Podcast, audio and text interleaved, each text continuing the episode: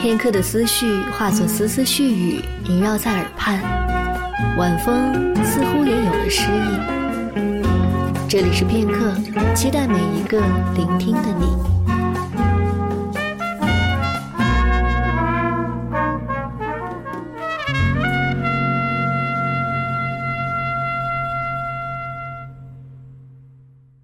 我有一个哥哥，亲生的，比我大五岁。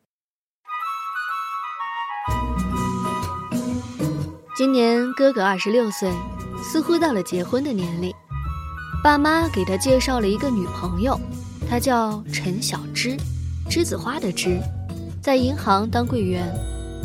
第一次见小芝的时候，她还是齐刘海，戴着美瞳，颧骨有点高，留着一头乌黑的长发，有点像我的妈妈。她的坐姿有那么一点矫情，可是妈妈刚才还夸她落落大方来着。我有点不高兴。他说话的声音细得像蚊子，还不断的往我碗里夹着我最不爱吃的洋葱，然后给我哥夹我最爱吃的鸡翅。他分明就是故意的。我这么想着，然后默默的在心里给他打了个零分，真的，一分都没有。我讨厌他。后来不顾我的反对，哥哥。还是跟陈小芝在一起了，为此我一个人趴在床上嚎啕大哭。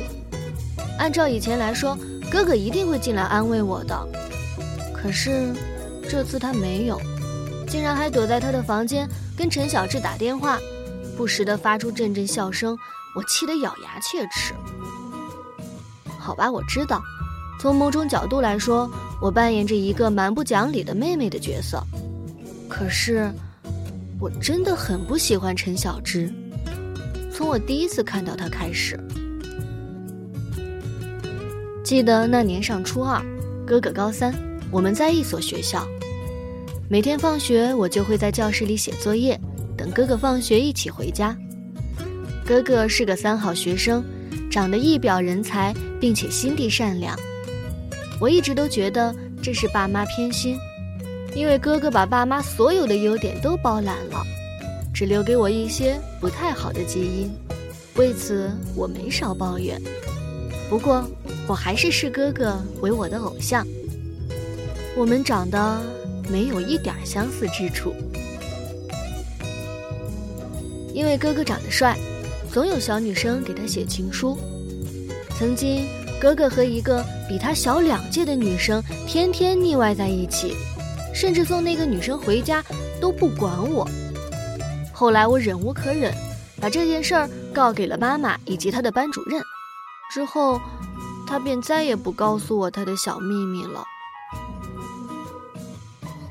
在家里，爸爸总会说：“小程，去楼下给我买包云烟。”我答应着，然后推哥哥去买。他每次都拗不过我。爸妈不在家时。哥哥在书房里学习，我想给他做顿饭，结果差点烧了整个厨房。他嘴上责怪着我，却一直收拾着厨房，让我站在门口不许进来。爸妈回来以后，他主动承认错误，说是自己干的。那天，我看到爸爸打了他，我一个人吓得躲在门后，眼泪像断了的弦，止不住的往下流。知道，他是爱我的。后来他上大学，在成都，我步入了我的高中。他每次回家都要给我带礼物。第一次是我从小就奢望的按钮式文具盒，那是我在一个作文书上看到的，然后心心念念的想了好多好多年。那次他拿出礼物，我整个人都呆在那里。半天才缓过神，然后扑上去就是一顿乱亲。他特别嫌弃地推开我，来了句“男女授受不亲”。我和爸妈一阵唏嘘。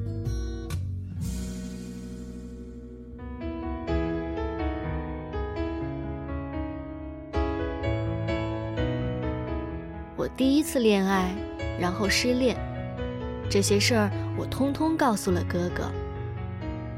哥哥在电话里很生气的骂我，却陪我聊了整整一个晚上。他是心疼我的，我知道。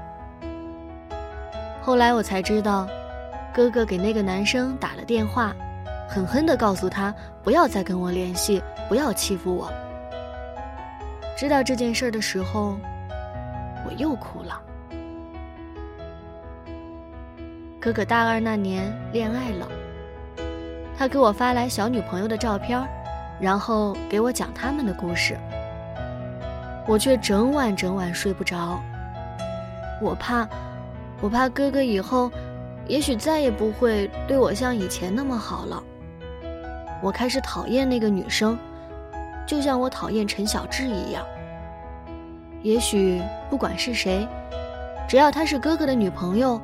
我都会毫无理由的讨厌。我高三那年，哥哥大学毕业，顺利在成都工作，和女朋友分手。后来我出水痘回家，爸妈出差，哥哥请了假回家陪我，给我做好吃的，活活把我养成了土肥圆。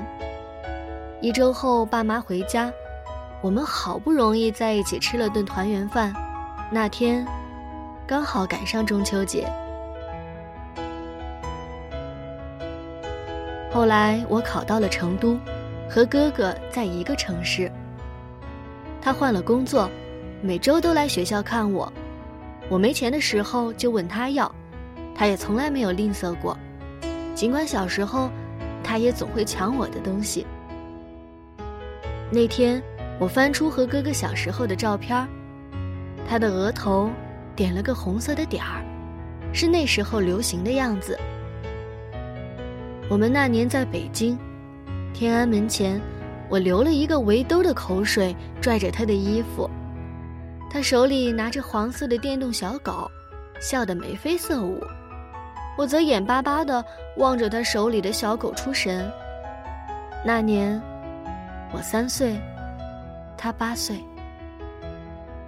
他要和陈小芝结婚了，婚礼选在家乡一个很有名的湖泊旁。婚礼前，哥哥给我买了套伴娘服，雪白的。他准备喜帖的时候，笑得像朵花儿，好像那张照片里的模样。我看着他，竟然忍不住哭了。我没有再反对，我知道，这是他该有的幸福。那天婚礼，我站在新娘旁边，像一个没见过世面的小姑娘。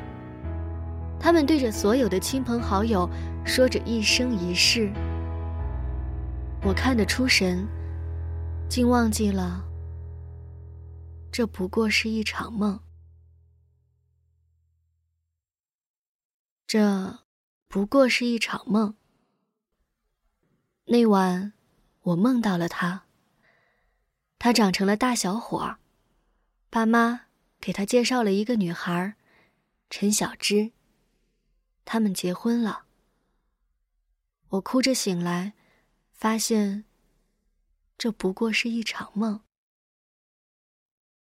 我拿着那张在天安门的照片，哭了，又哭了。那年我三岁。他八岁，那是我们最后一张合照。那年，患有先天性心脏病的他离开了。如果他还在，他一定会每天接我放学，每天受尽我的欺负。如果他还在，他一定会在我失恋的时候安慰我。在我没钱的时候，甩给我一叠钱。如果他还在，他一定会给我买我一直都想要的按钮式文具盒，一定会在每次外出回来后得到我的热烈欢迎。如果他还在，那些通通会变成现实。可是，他不在了。他去了远方，很远的地方，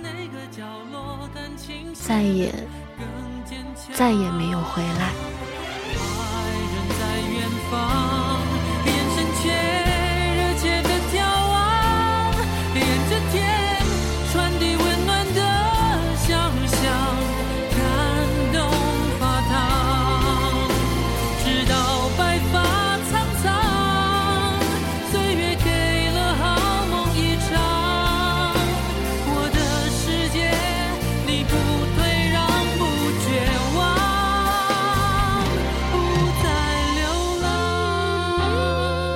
到文章前半段的时候，我还在想，现实中真的有这么好的兄妹情吗？